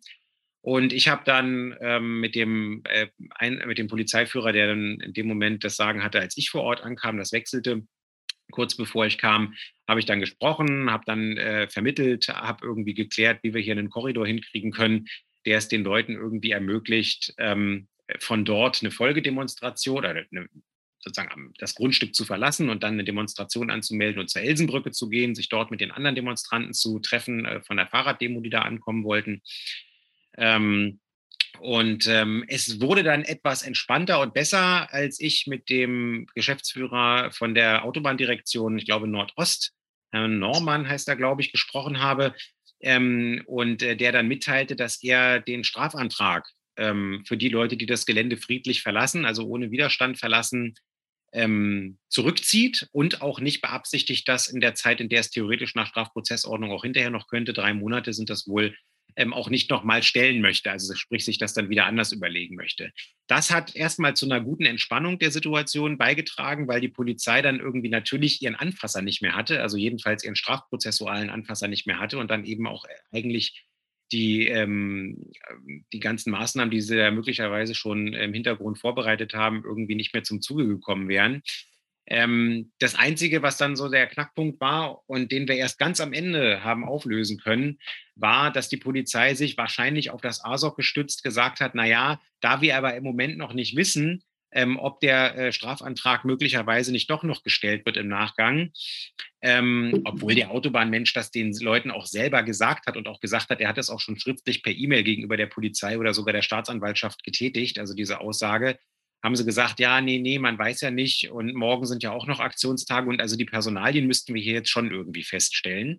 Und das war natürlich eine Brücke, über die die Demonstrierenden, was heißt natürlich, aber ähm, ich habe ihnen das auch geraten, das zu tun, weil dann hätten sie da relativ schnell runtergekonnt und hätten dann relativ schnell ähm, sich der anderen Demonstration anschließen können, ohne dass da noch irgendjemand zur Gefangenensammelstelle gekommen wäre oder so. Ähm, aber das ähm, ja, wollten sie an der Stelle tatsächlich nicht. Und ähm, es war dann, und da muss ich wirklich ein Lob aussprechen, ähm, die, der Lösungsvorschlag der Polizeiführerin Frau Röder, das war die, die auch am Anfang, als Katalin da war, ähm, dort die Polizeiführerin war, die hat dann einen sehr pragmatischen Vorschlag gemacht und hat gesagt, passt mal auf, Leute, wir erfüllen unser Erfordernis, ähm, was wir nach ASOC ähm, haben, jetzt dahingehend mit der Identifizierung, dass wir jetzt irgendwie nicht den Personalausweis von euch verlangen oder euch irgendwie von einem Polizeicomputer setzen und dann irgendwie äh, abchecken, ob die Angaben, die ihr uns gebt, mündlich, ähm, ob die irgendwie auch mit der Datenbank übereinstimmen, mit dem Melderegister übereinstimmen, äh, sondern wir bauen für euch eine Videografie Straße auf, da geht ihr einzeln durch, ähm, werdet einmal videografiert und äh, nichts weiter passiert. Ihr dürft dann das Gelände, das ist ja ein Privatgelände, äh, verlassen und dürft dann, ohne dass äh, Anschlussmaßnahmen stattfinden, dann entsprechend den, den Tag so fortsetzen. Das war zu dem Zeitpunkt auch sehr wichtig, weil wir hatten da schon ähm, sechs bis acht Leute, die ähm, Kreislaufzusammenbrüche ähm, hatten, die dehydriert waren, weil das da super sonnig war. Also auch ich habe mir einen kleinen Sonnenstich geholt. Das Sonnenschutzcreme hat gehalten, aber ich habe halt das Cappy vergessen, das war ein bisschen problematisch dann. Aber äh, lange Rede, kurzer Sinn, ähm, das war die Brücke, die dann tatsächlich diese ganze Situation ähm, vollständig deeskaliert hat ähm, und auch im Interesse aller war. Ähm, und äh, es hat gut funktioniert. Und das ist wirklich ein Punkt, wo ich sagen muss, ähm, gutes Beispiel, äh, wie man eine Lage auch deeskalativ äh, für alle Beteiligten zu einem ähm, vernünftigen Ende bringen kann und äh, wie man unsinnige Strafverfahren verhindern kann, wie man trotzdem im öffentlichen Meinungskampf der Meinungsfreiheit äh, und auch der Versammlungsfreiheit Genüge tan, äh, tun kann. Ähm, also das ja, war wirklich eine gute Sache. Ich habe das auch allen Beteiligten da vor Ort gesagt, werde das auch nochmal im Nachgang schriftlich tun. Und ähm, die Leute waren auch ziemlich happy, dass sie dann da raus konnten, weil ähm, das war echt heiß. Aber nochmal zur Frage zum Umgang mit den Journalisten, weil ich habe das ja so auf Twitter ein bisschen mitverfolgt und auf den anderen Social-Media-Kanälen und da haben sie ja durchaus eine ganze Anzahl von Journalisten, die da berichten wollten, auch anscheinend abgeführt und erkennungsdienstlich behandelt. Und wenn ich mich jetzt nicht völlig vertue, stand im neuen Versammlungsfreiheitsgesetz ja auch was davon drin, dass die Polizei die Aufgabe oder dass es zu den polizeilichen Obliegenheiten gehört, die freie Berichterstattung nicht nur nicht zu behindern, sondern sogar zu gewährleisten. Und da erscheint mir ein Ab- und Wegführen von Journalisten von der Berichterstattungsstelle und eine erkennungsdienstliche Behandlung nun eher nicht gesetzeskonform zu sein. Ja, da hast du dem Grunde nach recht. Also wir müssen, das muss man festhalten, für den anderen Standort, der in Rede stand, also diesen Tunneleingang bei der Baustelle an der Sonnenallee, wo es ja eine zweite Aktion gegeben hat, an der Michael Effler auch der parlamentarische Beobachter war, da ist es tatsächlich zu Problemen gekommen, weil die Polizei wirklich nicht differenziert hat. Die hat am Anfang ähm, sowohl Michael Effler als parlamentarischen Beobachter und Abgeordneten als auch die Journalisten als Teil der, also als Teil der Aktion behandelt ähm, und da dann eben aufgrund des zu dem Zeitpunkt ja noch vorliegenden und nicht zurückgezogenen Strafantrags wegen Hausfriedensbruch, ähm, also 123 StGB, da irgendwie entsprechende Maßnahmen gefahren. Da müssen wir auch auf jeden Fall nochmal nachwaschen, ähm, auch im Parlament. Das werden wir auch tun, ähm, weil das geht ähm, sowohl dem Abgeordneten gegenüber nicht, da ist auch dann nichts passiert, das haben sie noch korrigiert, aber gegen den Journalisten über geht das natürlich überhaupt nicht. Da gilt, da gilt die Pressefreiheit die müssen äh, berichten dürfen, die müssen sich da frei bewegen dürfen, die müssen O-Töne einsammeln dürfen und ähm, Aufnahmen machen. Das ähm, ist eine Sache, die so nicht funktioniert. Ähm, unter das Versammlungsrecht fällt es allerdings an der Stelle tatsächlich nicht. Das habe ich auch den Aktivistinnen ähm, vor Ort erzählt. Ähm, ich habe ja nun das Versammlungsrecht auch ähm, maßgeblich mitgeschrieben, das äh, neue Gesetz auch äh, mitformuliert und die Begründung geschrieben. Ähm, ja, wir haben Paragraph 20 Absatz 2 Versammlungsfreiheitsgesetz. Da danach ist es auch möglich, Versammlungen auf Privatgelände durchzuführen. Und zwar auch ohne äh, die Erlaubnis oder das Einverständnis äh, des entsprechenden Hausrechtsinhabers oder des Eigentümers. Das ist richtig. Aber es gibt einen Punkt, den man berücksichtigen muss und der im Gesetz auch so drinsteht. Das gilt nur für private äh, Flächen, die dem sogenannten öffentlichen Verkehr zugänglich sind oder gewidmet sind. Also sprich, Privatstraßen, Privatplätze, ähm, Einkaufszentren, die Landseite von Flughäfen beispielsweise ähm, oder ähm, Shopping Malls. Ja? So, diese Bereiche, ähm, wo du jetzt keine abgeschlossenen Bereiche hast, wo du halt einfach so in Anführungszeichen lang gehen kannst und wo du nicht, also wo du entweder wie bei Privatstraßen nicht wirklich erkennen kannst, ist es jetzt eine Privatstraße oder nicht, weil sieht für mich genauso aus wie die öffentliche Straße, Stichwort Potsdamer Platz und seine Nebenstraßen. Ähm, oder wenn es halt irgendwie eine Shopping Mall ist, wo du weißt, ja, das ist jetzt hier ein privater Raum, aber wo du weißt, die ist ja gerade dazu da, damit hier jeder reingehen kann, ja, und sich da auch verweilen kann und umtreiben kann, so lange wie er will. Also das, äh, die sogenannte Public Forums Funktion, wie man jetzt im angelsächsischen Verfassungsrecht sagen würde. Und ähm, das hat natürlich eine Autobahnbaustelle nicht, weil eine Autobahnbaustelle ist in der Regel umzäunt, ist abgeschlossen. Sie dient nicht dem allgemeinen Verkehr, wie jetzt eine Bahnhofshalle zum Beispiel. Ähm, das habe ich den Leuten auch gesagt. Also der 20 äh, Versammlungsfreiheitsgesetz, der hat halt eben für diese Aktion nicht gegriffen. Deswegen ist es auch rein formal ähm, rechtlich erstmal völlig in Ordnung gewesen. Was heißt in Ordnung gewesen? Aber die Polizei musste, als der Strafantrag ähm, vorlag wegen Hausfriedensverstoß gegen Hausfriedensbruch, ähm, äh, musste, musste sie sozusagen da dann erstmal ähm, äh, machen, was sie tun muss, äh, wenn so ein Antrag vorliegt. Das ist ja ein Antragsdelikt und wenn der Antrag da ist, dann ähm, ist die Polizei halt gezwungen, ähm, sozusagen entsprechend zu handeln. Ähm, wie gesagt, Gott sei Dank wurde der zurückgezogen. Die Kommunikation zu dem anderen Ort hat auch schleppend funktioniert. Also an dem anderen Ort wusste man zeitweise nicht, dass der Strafantrag auch per Mail gegenüber den Behörden sozusagen zurückgezogen wurde. Das hat da irgendwie für erhebliche Irritationen gesorgt. Also das, äh, ja, da müssen wir auf jeden Fall nachwaschen, weil die Journalisten dürfen jetzt unabhängig vom Versammlungsfreiheitsgesetz, ähm, das, was Hassan angesprochen hat, ist in Paragraph 3, glaube ich, geregelt ähm, die Gewährleistung, die gesetzliche Gewährleistungsaufgabe für die freie Berichterstattung. Das hat jetzt da nicht gegriffen, aber was da natürlich gegriffen hat, ist die Pressefreiheit nach Grundgesetz. Ja, und die gilt halt eben auch für so eine Sachen. Ähm, auch Journalisten müssen da eben äh, das Recht haben, Hausrecht hin oder her, ähm, ähm, Fotoaufnahmen zu machen und nicht nur das, äh, sich auch bewegen zu dürfen und natürlich auch O-Töne von den Demonstrierenden einzusammeln. Also da müssen wir noch mal ein bisschen nachwaschen. Aber ähm, ja, ich hatte in Anführungszeichen das Glück, ähm, dann bei der Versammlung zu sein, wo ähm, das ähm, etwas einfacher war äh, zu vermitteln, obwohl da viel mehr Leute waren, glaube ich. Ähm, und mir zumindest wurde auch gedankt äh, von allen Seiten, also sowohl vor Ort als auch hinterher, ähm, dass ich da diesen nicht ganz ähm, leichten Job gemacht habe und äh, viel hin und her gegangen bin und viele Gespräche geführt habe. Aber ich habe auch gesagt, dafür sind wir auch da. Das ist halt eben auch unser Job. Ja, vielleicht nehmen wir uns das mit den Journalistinnen und Journalisten mal mit auf den Waschzettel für die nächste Legislaturperiode, wo man vielleicht nochmal über, über die grundgesetzlichen Regelungen hinaus nochmal landesgesetzlich was regeln muss, da, weil die Erfahrung haben wir ja nur öfters schon gemacht, dass die Polizei nicht immer ganz im Blick hat, was so grundgesetzlich und höchstrichterlich alles schon geregelt ist, auch wenn uns dann immer anderes erzählt wird. Das stimmt. Aber einen Hinweis möchte ich noch machen, weil das ist ja nicht alles gewesen. Also, äh, wenn ihr die Abendschau geguckt habt oder auch sonst in den Social Media Kanälen euch umgetan habt, wir haben an diesem Wochenende in Kontinuität zu Pfingsten, wo ich ja selber auf der Fahrraddemo auch mitfahren konnte, ähm, und äh, am selben Tag, also am Samstag war ja wieder eine zweite Fahrraddemo. Wir haben wirklich nochmal mit der Zivilgesellschaft zusammen deutliche Signale gesetzt, dass wir ähm, diesen, äh, diese Stadtautobahn nicht wollen, dass wir den jetzigen geplanten 16. Bauabschnitt zurückstufen wollen ähm, zu einer Stadtstraße mit ähm, Radinfrastruktur für den Radschnellverkehr.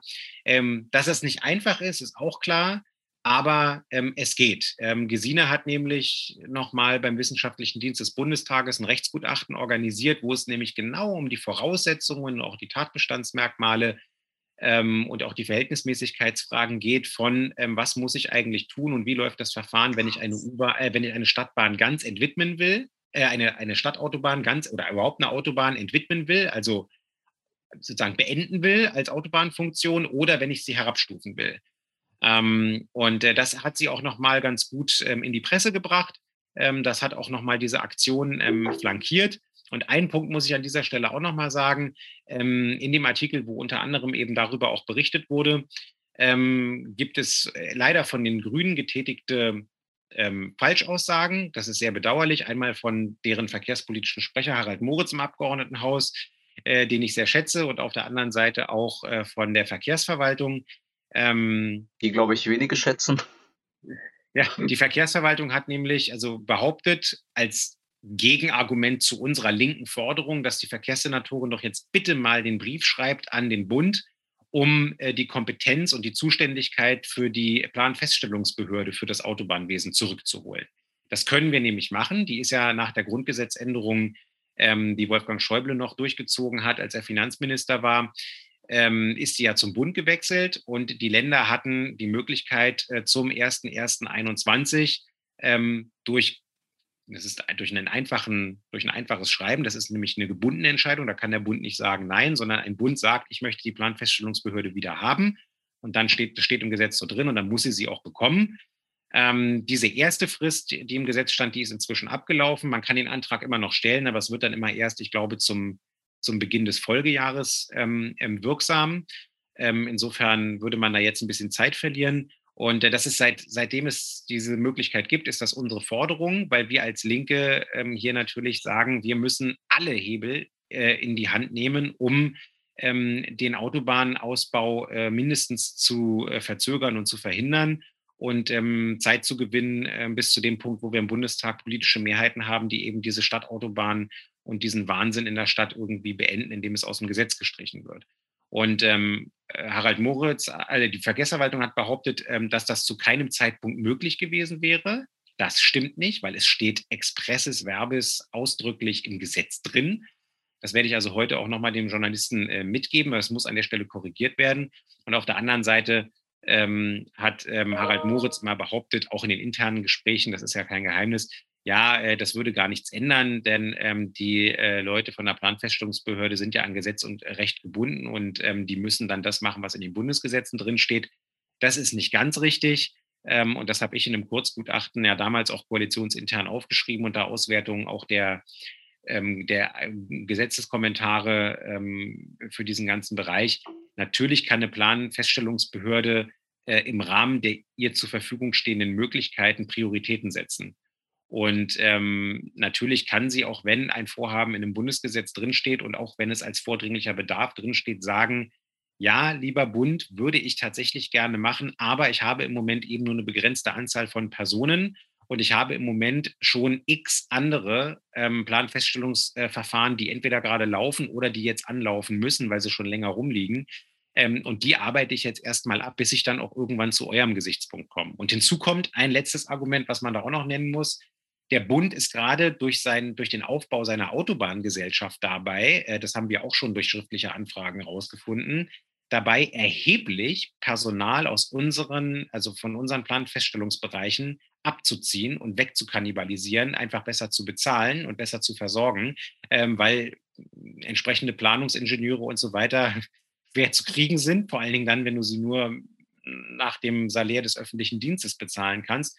Und die haben uns jetzt, glaube ich, schon, ich weiß nicht wie viel, 20, 30 Prozent äh, von diesen wertvollen Leuten jetzt schon weggezogen und hätten auch noch gerne mehr Leute. Ähm, insofern ähm, hätten wir da gegenüber dem Bund auch ein sehr einfaches Argument zu sagen, wir würden es ja gerne machen, aber wir können nicht, weil wir haben so wenig Personal. Übrigens, weil du es uns weggenommen hast. Das ist dann, also zum einen erstmal zur Aufklärung, weil es gibt zwar nur einen Rudi Völler, aber es gibt viele Gesines wenn Sepp von Gesine redet, meint er natürlich äh, Gesine Lötsch, Mitglied des Bundestages und direkt gewählte Abgeordnete in Lichtenberg, die dieses Gutachten beauftragt hat des wissenschaftlichen Parlamentsdienstes im Bundestag. Und zum anderen, das letzte, was du jetzt gesagt hast, ist ja dann auch so ein bisschen ein Kommentar zu dem Aufreger, der letzte Woche durch die Presse ging, dass es irgendwie 150 Cops in Berlin gibt, die äh, im letzten Jahr irgendwie sich wegversetzt lassen wollten, unter anderem zur Bundespolizei und das ist irgendwie unter 1% der gesamten, äh, der gesamten, Poliz des gesamten Poli äh, Einsatzkräfte der Polizei, um die es da ging, was natürlich Teile vor allen Dingen der bürgerlichen Presse nicht abgehalten hat, gefüttert von den äh, Polizeigewerkschaften gleich wieder Cedar und Mordio zu schreien. Äh, während andererseits kein Mensch sich darüber Gedanken macht, wenn hier tatsächlich äh, Planungskräfte, die viel, äh, ohne jetzt der Polizei zu nahe treten zu wollen, aber die viel schwerer zu bekommen sind, äh, in deutlich, im Verhältnis in deutlich größeren Größenordnungen vom Bund uns weggeworben werden. Um, um sozusagen mal hier deutlich zu machen, ja, Polizei ist wichtig, aber es gibt noch, aber Staat, zumindest so wie wir uns den vorstellen, bei der FDP natürlich anders, ist deutlich mehr als Polizei und Vollstreckungsbehörden. Gut, damit haben wir, denke ich, den Punkt auch abgehandelt. Und dann kommen wir jetzt zu etwas nicht ganz so schönem, nämlich der Landtagswahl in Sachsen-Anhalt, über die wir uns auch noch kurz unterhalten wollen würden. Und äh, hier sieht man jetzt gerade das Ergebnis, dass nämlich die CDU entgegen den letzten Umfragen vor der Wahl mit deutlichem Abstand stärkste Kraft geworden ist, mit um die 37 Prozent. Also das ist jetzt gerade das vorläufige Ergebnis, das ich bei, der, bei ARD ab, äh, äh, gefunden habe. Gefolgt von der AfD mit um die 21, 20 Prozent. Dann kommt die Linke mit knapp 11 Prozent.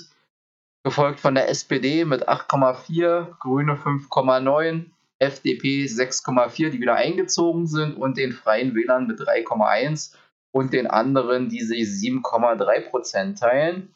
Und insgesamt ist das alles wenig erfreulich. Ja, das ist völlig richtig. Also ähm, ich muss erst mal sagen, wir sind, jetzt blendest du auch die Gewinne und Verluste ein, ähm, das muss man unumwunden zugeben, der klare Wahlverlierer. Keine Partei hat in Sachsen-Anhalt so viele Prozentpunkte verloren wie wir. Wir haben 5,3 Prozent verloren. Ähm, auch die AfD, das freut mich natürlich, ähm, hat äh, Verluste eingefahren, 3,4 Prozent.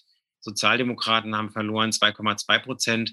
Äh, der große Sieger ist die CDU, das muss man auch ganz klar feststellen und an der Stelle auch fairerweise gratulieren. Äh, die haben es einfach geschafft, ähm, die Leute dort äh, von ihrer Politik zu überzeugen. Jetzt ist die spannende Frage, was heißt das? Ähm, es ist so ein bisschen schwierig, den genauen Grund auszumachen. Ähm, es gibt aber, glaube ich, mindestens zwei Erklärungsansätze, warum die Linke insbesondere verloren hat. Also auf der einen Seite haben wir uns nochmal die Exit Polls angeguckt, also die Nachwahlbefragungen von Infratest DIBAB, das ist das Institut, was für die ARD auch die Zahlen erhebt. Ähm, die haben bei der Frage, was war eigentlich das wahlentscheidende Thema, ge äh, gesagt, oder alle Wählerinnen und Wähler, ähm, die befragt wurden, die Mehrheit von diesen allen Wählerinnen und Wählern haben gesagt, das ist das Thema soziale Sicherheit. Und ähm, das ist so ein bisschen der Punkt, äh, wenn man sich unsere Wählerschaft anguckt. Bei unseren Wählern haben mit Abstand die meisten gesagt, dass das, das, das war mit Abstand an Platz eins dieses Thema bei den linken Wählern, soziale Sicherheit. Und das ist ja eigentlich auch das, die Kernkompetenz, die uns zugeschrieben wird. Also wer kümmert sich um das Soziale? Die Linke und insbesondere in Ostdeutschland. Und ähm, ja, es ist uns einfach nicht gelungen, offensichtlich, ähm, auch im Rahmen dieser Pandemie, wo viele gerade auch sozialpolitische Probleme ganz offensichtlich wurden, also noch offensichtlicher, als sie vor der Pandemie schon waren. Wir haben es offensichtlich nicht geschafft, da ähm, sozusagen die Leute von zu überzeugen, dass wir eben äh, die Leute sind, die jetzt am ehesten für soziale Sicherheit sorgen mit den Konzepten, die wir haben. Ähm, wenn man sich die Nachwahlbefragung von, ich glaube, der Forschungsgruppe Wahlen anguckt, die das fürs ZDF gemacht haben, dann war da Corona das wahlentscheidende Thema. Jetzt ist immer so ein bisschen die Frage, wie die Frage gestellt, wie die Fragen gestellt werden ne? und wie dann sozusagen dieses Ranking genau zustande kommt. Ähm, aber wir müssen unumwunden feststellen, die Partei des Ministerpräsidenten hat es geschafft, ähm, hier einen deutlichen Wahlsieg einzufahren. Sie hat es offensichtlich geschafft, ähm, das Thema ähm, Corona und soziale Sicherheit äh, für die Wählerinnen und Wähler ähm, ja, am glaubhaftesten zu besetzen. So interpretiere ich jedenfalls die Zahlen. Wir haben das leider nicht geschafft. Ähm, und wir haben äh, nochmal im Vergleich zur letzten Wahl in Sachsen-Anhalt verloren. Das ist ähm, sehr betrüblich und wir müssen uns wirklich ähm, Gedanken darüber machen, ähm, welche Konsequenzen wir jedenfalls in den ostdeutschen Flächenländern daraus ziehen. Denn Sachsen-Anhalt ist, glaube ich, genau wie die anderen ostdeutschen Flächenländern für ostdeutsche Flächenländer sehr repräsentativ. Und ähm, leider hat sich das Wahlergebnis eben auch in Sachsen-Anhalt jetzt ähm, dem angepasst, ähm, wie es in den anderen ostdeutschen Flächenländern mit Ausnahme Thürings in den letzten Wahlen eben auch passiert ist. Also auch in Sachsen, ähm, einstmals auch unser stärkstes Bundesland, ähm, auch in, in Brandenburg, wo wir mal äh, 27, 28 Prozent hatten bei den Bundestagswahlen, stärker waren als die SPD. Ähm, äh, haben wir ja auch inzwischen Wahlergebnisse um die 10 Prozent. Ähm, und ähm, ja, offensichtlich sind wir in diesen Bundesländern inzwischen auf unser ähm, inzwischen kleiner gewordenes Kernwählerspektrum sozusagen zurückgeworfen. Ähm, auf der anderen Seite muss man feststellen, die FDP hat es, ähm, die hat es ja auch auf Bundesebene geschafft, ähm, aus der Opposition heraus äh, von dieser Corona-Pandemie, was die Wahl Wählerstimmen anbelangt, äh, wenn man den Umfragen glaubt, äh, profitieren zu können. Das haben sie in Sachsen-Anhalt offensichtlich auch geschafft. Ähm, und die Grünen sind offensichtlich ähm, leicht überbewertet worden. Also ähm, die sind ja ähm, nun deutlich unterhalb äh, dem Ergebnis, also dem prognostizierten Ergebnis von den Vorwahlumfragen geblieben. Ähm, da stellt man sich auch manchmal die Frage, wieso die Umfragen gemacht werden. Also der zweite Wahlverlierer ist auf jeden Fall das INSA-Institut, weil die haben ähm, äh, Zahlen erhoben in äh, Sachsen-Anhalt, wo du dir, äh, also mit, mit, so einer hohen Fehlerquote, wo du dir auch irgendwie sagen kannst, ja gut, offensichtlich scheinen die da ähm, mit den ohnehin schweren, wissenschaftlich präzisen Methoden bei, dieser, äh, bei diesen Sachen, die scheinen auch irgendwie deutlich mehr als die 3%, 3 Fehlertoleranz irgendwie rumzuschrauben. Das Institut ist ja öfter dafür im Beruf, das mal zu machen. Ähm, warum spreche ich das an? Ich spreche das deswegen an, weil es möglicherweise auch noch ein Effekt gewesen ist, dass bei einigen Umfragen, also insbesondere eben auch INSA, ähm, der Eindruck erweckt wurde, dass es ein Kopf-an-Kopf-Rennen gibt zwischen der AfD und der CDU und dass, wenn man irgendwie, irgendwie will, dass eine demokratische Partei hier irgendwie noch den Wahlsieg davonträgt, dass man dann doch irgendwie die CDU wählen muss. Dieser Spin war ja durchaus da und der hat sicherlich auch dazu beigetragen, ähm, dass wir auch nochmal ähm, eben unter die Räder gekommen sind. Und wenn man sich jetzt das Wahlergebnis anguckt, Hassan hat es ja gesagt, davon sind wir glücklicherweise weit entfernt geblieben. Also, dass die AfD da auf Augenhöhe ähm, mit, der, mit der stärksten Partei, mit der CDU rangiert. Aber ähm, diese Stimmungsmache im Vorfeld, ich will nicht ausschließen, dass die eben auch dazu beigetragen hat, dass die CDU da einige Leihstimmen bekommen hat. Vielleicht auch von unseren Wählerinnen und Wählern, die gesagt haben, soziale Sicherheit ist mir wichtig. Und äh, naja, dann wähle ich vielleicht doch äh, irgendwie den, den Landesvater, der sich ja jetzt irgendwie um soziale Sicherheit in Corona-Zeiten kümmert und, und, und permanent im Fernsehen ist. Also an der Stelle muss, muss ich sagen, haben wir gehen wir, kommt, kommt selten vor, aber passiert auch mal deutlich unterschiedliche Einschätzungen. Also, weil ich glaube nicht, dass irgend, also dass ein erheblicher Teil die CDU gewählt hat, weil sie denen jetzt irgendwie großartig soziale, Sicher äh, soziale Sicherheit oder zu, so zutrauen, sondern, also da sind ja auch die Nachwahlbefragungen eindeutig, da sind wir nach wie vor die, auch wenn es abgenommen hat, diejenigen mit den höchsten Kompetenzwerten. Da ist aber sozusagen auch wieder das Problem, finde ich, dass bei uns der Umgang mit solch, also jetzt nicht nur, also ganz grundsätzlich, nur der Umgang mit solchen Umfragen ein bisschen problematisch ist, weil ist mit anderen Themen ja auch oft so, die Frage ist, okay, das, die Leute haben gesagt, das ist ihnen das wichtigste Thema. Die Frage ist aber, war das wahlentscheidend für die? Also haben die sozusagen, nur weil ihnen das, das, das haben wir ja ganz oft, dass Leute sagen, das ist ein wichtiges Thema. Es spielt dann aber faktisch in der Wahlentscheidung trotzdem nur eine untergeordnete Rolle.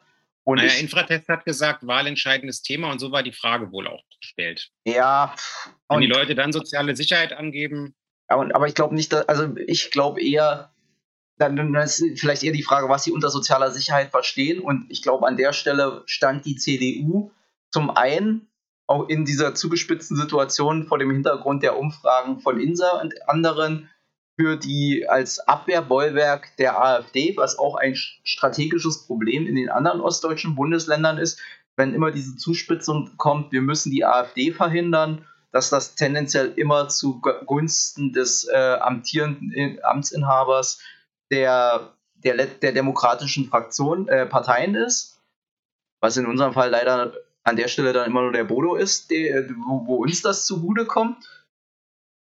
Und zum anderen glaube ich, auch gerade vor dem Hintergrund Corona, stand im Zweifelsfall Haselhoff für Stabilität. Also die Leute haben einfach kein, haben Angst vor äh, unsicher, also jetzt auch noch im politischen System Unsicherheiten, wenn jetzt sozusagen noch eine neue Konstellation dazukommt von Parteien, die sich erst finden müssen. Da haben die jetzt, glaube ich, mitten in Corona gefühlt, hat da keiner Bock drauf. Und entsprechend wird dann sozusagen im Zweifelsfall, auch wenn man da nicht, vielleicht nicht so ganz glücklich mit ist, dann der, äh, dann der Amtierende gewählt. Wobei hinzukommt, das muss man ja auch äh, äh, wahrscheinlich konstatieren, dass wir in den ostdeutschen Flächenländern, auch da, wo wir sonst stark waren und auch in unserer Wählerschaft, strukturell eher ein sozial konservatives Milieu haben, die dieser, diese, für die sozusagen Stabilität ein Wert an sich ist. Das und, meinte ich ja, dass da möglicherweise auch Leute gewesen sind, die unter dieser Zuspitzungssituation dann äh, auch gesagt haben, naja, dann wähle ich CDU, weil die sind auch für Ordnung und Sicherheit, die sind irgendwie gerade Landespapa und ähm, sorgen dafür, dass irgendwie das unter Corona hier halbwegs weitergeht. Ja, und was mich halt auch schon wieder ein bisschen ärgert, ich, ich habe es ja jetzt den ganzen Tag auch schon wieder gesehen, die verschiedensten Diskussionsstränge, die äh, bei uns parteiintern auf den unterschiedlichen Kanälen laufen. Da, also, da gehen wir gar nicht rein. Da gehen wir gar nicht rein, weil irgendwie dieses Wahlergebnis wieder zur Projektionsfläche zu machen für vermeintliche äh, Politikunterschiede zwischen äh, den sogenannten identitären oder identitätspolitischen Linken und denen, die sich irgendwie für Lohn- und Brotthemen irgendwie engagieren auf der anderen Seite. Diese Spalterei, die machen wir nicht mit. Hassan und ich haben es schon so oft gesagt. Äh, wir haben in Berlin dieses Direktmandat äh, gewonnen und wir haben diesen Wahlkreis von der SPD zurückgeholt. Und wir haben es nicht nur irgendwie gemacht, sondern wir haben jedes Wahllokal mit der Erststimme beim letzten Mal gewonnen und wir haben irgendwie was, fast elf oder zwölf Prozent Vorsprung äh, vor der zweitplatzierten SPD gehabt. So, wir sind Volkspartei in diesem äh, in diesem Wahlkreis und wir sind es in Lichtenberg auch insgesamt. Und äh, wir machen Politik für alle. So, und wir machen soziale Politik für alle. Und das machen wir für Studenten, das machen wir für Zugezogene, das machen wir für Migranten, das machen wir genauso für Rentnerinnen und Rentner und für Kinder. Ähm, und äh, das ist überhaupt nicht gegeneinander auszuspielen. Und die Leute, die bei uns in der Partei permanent versuchen, das zu tun und darüber Bücher schreiben und die Leute, die den Leuten hinterherlaufen, die ähm, äh, schießen uns mit diesem vermeintlichen Widerspruch, den sie da bei uns erzeugen und ja dann auch da so tun, als wenn es nach außen hin auch ein echter Widerspruch in der, in der, in der Partei wäre, ähm, die erweisen uns damit einen Bärendienst, weil ähm, es für mich sozusagen diesen Widerspruch überhaupt nicht gibt. Ähm, und äh, man muss entscheiden immer zwischen oben und unten. Ähm, und man muss immer durchdeklinieren, ähm, welche Lösung ist solidarisch und welche Lösung ist sozial. Ähm, und zwar unabhängig davon, wer jetzt gerade mit welchem Problem und mit welcher Lebensbiografie vor einem sitzt oder mit welchem Geldbeutel. So. Und so machen wir Politik und das ist links. Und ähm, äh, ich äh, lasse mich da nicht labeln. Weder als Identitätspolitiker noch als irgendwie, weiß ich nicht, äh, Gewerkschaftspolitiker noch als Sozialpolitiker oder was man sich sonst noch so vorstellen kann. Das halte ich für völlig unterkomplex. Ja, also du mit äh, Frau und 1,5 Kindern und Haustier bist ja eh sozusagen im Prinzip das Musterbeispiel traditioneller Familienwerte. Insofern. Ich habe kein Haustier. Oder bezeichnest noch, du dich jetzt selber als. Willst du dich andienen als Haustier? Ich komme gleich, komm gleich rüber. Nein, aber also jetzt mal abgesehen von dieser inhaltlichen Ebene, die, wo du völlig recht hast, das ist halt einfach Quatsch und diese Spaltung wird eigentlich immer nur von. Äh, äh weil sonst die sind ja die immer, die sagen, ja, die Identität, die Leute, die Identitätspolitik machen, die reden die Spaltung herbei. Eigentlich sind die das ja immer, die die Spaltung herbeireden, und zwar die innerlinke Spaltung. Insofern hast du da völlig recht. Aber ich finde es intellektuell schon immer beleidigend, wie diese Debatten geführt werden. Weil egal wie das Ergebnis ist, egal was passiert, die suchen sich immer, also die erzählen immer das Gleiche, was sie vorher auch schon immer erzählt haben und suchen sich dann den Teil, der da irgendwie argumentativ mit Hängen und Würgen und mit Brecheisen vielleicht passt, um das sozusagen zu rechtfertigen. Da ist null Bereitschaft erkennbar, irgendwas zur Kenntnis zu nehmen und irgendwas, irgendwas, irgendwie die eigene Position mal zu hinterfragen und auch zu bereit zu sein, die im Zweifelsfall anzupassen. Und das ist, was mich ärgert. Und wenn ich mal eins sagen muss, wenn, wenn, wenn die Partei tatsächlich irgendein Problem hat, dann ist es das, dieses sozusagen, diese, diese bornierte Beharren auf eigenen Positionen und sozusagen diese Nichtbereitschaft, auch mal liebgewonnene Wahrheiten äh, zu hinterfragen und vielleicht zu, zu überprüfen, ob das noch die Welt ist, in der wir leben. Aber wahrscheinlich das Problem kriegen wir auch nicht mehr gelöst, weil sowas, so, so Wahrheiten haben ja auch was Kuscheliges, die machen die Welt einfacher. Da, da braucht man sich keine großartigen. Du, wieder, du warst gerade so schön positiv mit dem äh, positiven und emanzipatorischen Gehalt des Hinterfragens von eigenen Positionen und des Reflektierens. Jetzt, jetzt äh, hast du dich wieder vom, vom ja. Zynismus leiten lassen, vom Parteizynismus. Ja, Deswegen es reicht Hassans letzten Satz und wir nehmen sozusagen das positive Moment mit. Genau, wir bleiben, wir bleiben dabei, wir machen Politik für alle und wir machen emanzipatorische Politik, die der Meinung ist, man muss Menschen ernst nehmen mit ihren Ängsten und Sorgen und nicht ihnen erklären, was ihre Ängste und Sorgen sind. Und man muss auch daran glauben, dass Menschen sich weiterentwickeln können und in der Lage sind, neue Informationen aufzugreifen und positiv zu, zu verwerten. So, reicht das als Wort zum Sonntag? Super. Sehr schön. Das, äh, ja, damit sind wir eigentlich auch durch, würde ich sagen. Oder haben wir noch was, was wir hier Nö. thematisieren wollen? Äh, wir, du kannst ja noch einen kleinen Werbeblock für morgen Abend machen. Ja, ich kann noch einen Werbeblock für morgen Abend machen. Worum geht es morgen? Morgen geht es um ein ähm, ganz wichtiges ähm, Wahlkreisthema und zwar um das Thema, wie kommen wir eigentlich endlich zu einem Milieuschutzgebiet im Bereich Frankfurter Allee Nord, in meinem schönen Wahlkreis, also in dem Altbauteil meines Wahlkreises, in dem unter anderem auch der Friedhof der Sozialisten oder auch das ehemalige Stasi-Gelände liegt, ähm, aber auch das Rathaus Lichtenberg und ähm, das schöne ähm, Jugendtheater ähm, an der Parkaue. Ähm, und das Hans-Zoschke-Stadion, um es jetzt nochmal abzurunden, wo Lichtenberg 47 spielt. Also ihr seht, da ist einiges los. Und das macht sich jetzt eben auch in den Zahlen bemerkbar. Wir haben eine zweite, als Linksfraktion in der BVV, eine zweite Untersuchung ähm, angeleiert oder anleiern lassen durch das Bezirksamt, ähm, um zu untersuchen, ob wir einen Aufwertungsdruck in diesem Gebiet haben, der es eben rechtfertigt, eine Erhaltungssatzung, also einem, einem Milieuschutzgebiet ähm, dort zu erlassen, der dann eben bestimmte Dinge wie zum Beispiel äh, Genehmigungspflichtigkeit von Umwandlung von Miet- in Eigentumswohnungen nach sich zieht oder auch Luxussanierungen erlaubnispflichtig macht und all so eine Sachen. Äh, ja, und das Ergebnis liegt jetzt vor, ähm, ist auch schon in dem zuständigen BVV-Ausschuss ähm, vorgestellt worden, aber weil sich in solche BVV-Ausschüsse nicht ganz so viele Leute verirren, ähm, haben wir uns äh, zusammen mit dem Bezirksbürgermeister Michael Grunz gedacht, wir machen äh, mit mir als Wahlkreisabgeordneten eine ähm, Online-Veranstaltung für alle interessierten Bürgerinnen und Bürger, wo wir diese Ergebnisse erklären. Und ich kann schon mal sagen, es lohnt sich, weil wir zum einen eine ganze Menge lernen über die aktuelle Zusammensetzung und auch die aktuellen Sozialdaten dieses Wohngebietes. Ich kann sagen, es gibt da auch leider betrübliche Informationen.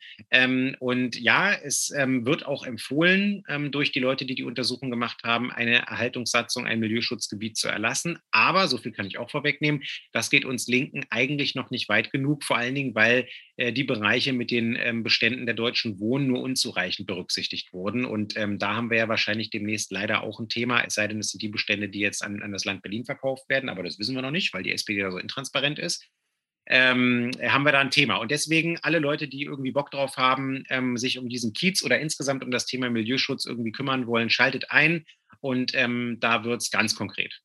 Also du hättest Endgame auch beworben, äh, also wenn du den Trailer für Endgame gemacht hättest, da hätte der Trailer mit dem Snap geendet. Unglaublich.